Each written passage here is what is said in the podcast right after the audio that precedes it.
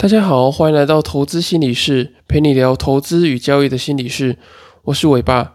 今天想跟大家聊聊为什么你会想看新闻投资，还有确认偏误会如何去破坏你的投资与交易。你是不是很习惯看着新闻做交易呢？当今天的公司新闻说，呃，业绩大好，年度的获利跟股价都有可能翻倍，你是不是就会手痒、蠢蠢欲动，想要买进呢？那当你接下来一直看到公司的好消息，可是股价却没有起色的时候，你就会很纳闷说：，诶，为什么会变成这个样子？明明你挑的公司一直都有好的这个股价的利多消息释放，为什么股价都没有上涨的反应？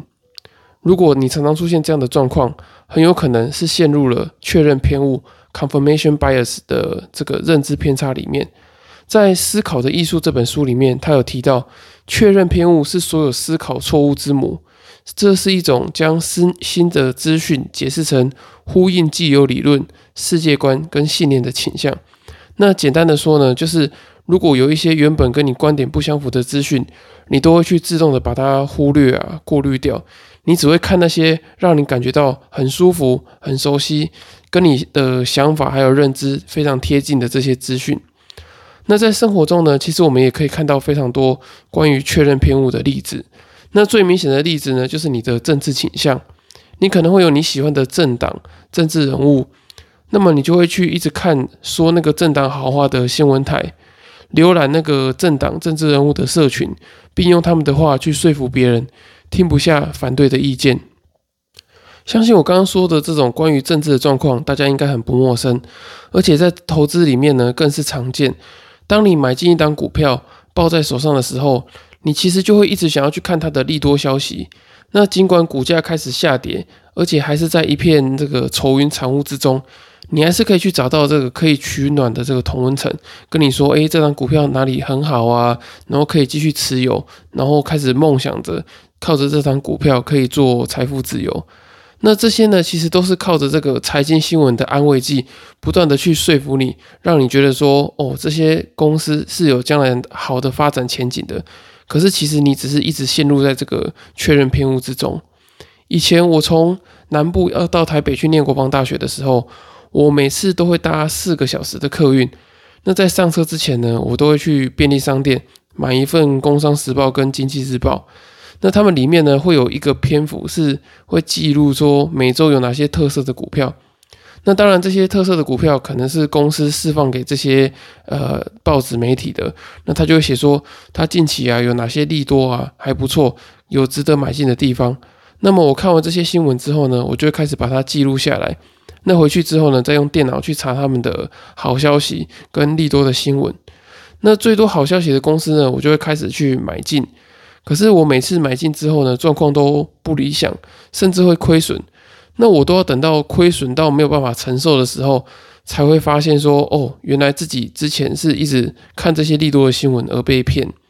那这个时候我才发现，哦，原来当初其实已经有一些相反立场，已经有这些利空消息的出现，只是我当时还陷入在这个确认偏误的情境里面，所以我一直没有办法去接受这些利空的消息。那如果我的故事对你来讲很熟悉的话呢？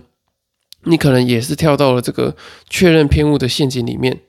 那我这边想要提供两个可以破除确认偏误迷失的这个方法。那第一个呢，就是寻找这个否证的资讯，就是可以去证明说你的这件事情其实可能是不成立的，或者是它并不是像你想象中的这么好。那一样在《思考的艺术》这本书里面提到，要打破确认偏误呢的方法呢，是要你要有意识的去寻找。跟信念相反的这个否证的证明，那因为交易的市场呢充满了不确定性，所以当你很确定一件事情是对的时候呢，其实它有可能是有一些呃相反的证据会出现的。所以在你很确定要做一件事情，就是做一个投资的时候呢，不妨去思考一下这件事情有没有反面的例证，然后增加你这个决策的这个完整性跟周延性。那我举个例子。例如说，政府可能会开始放风声说啊，我要开始出来护盘了。那你可能会开始找一堆可能全资股啊，或者是政府过去可能八大行库常常会买的一些股票。那你也会去查以前政府护盘之后呢，股价可能会上涨可能十个百分点等等的这些消息。那最后呢，你因为吸收了太多确认偏误的这些财经资讯，让你感受到 formal 的这种错失恐惧症，所以你就会想要赶快的盲目进场。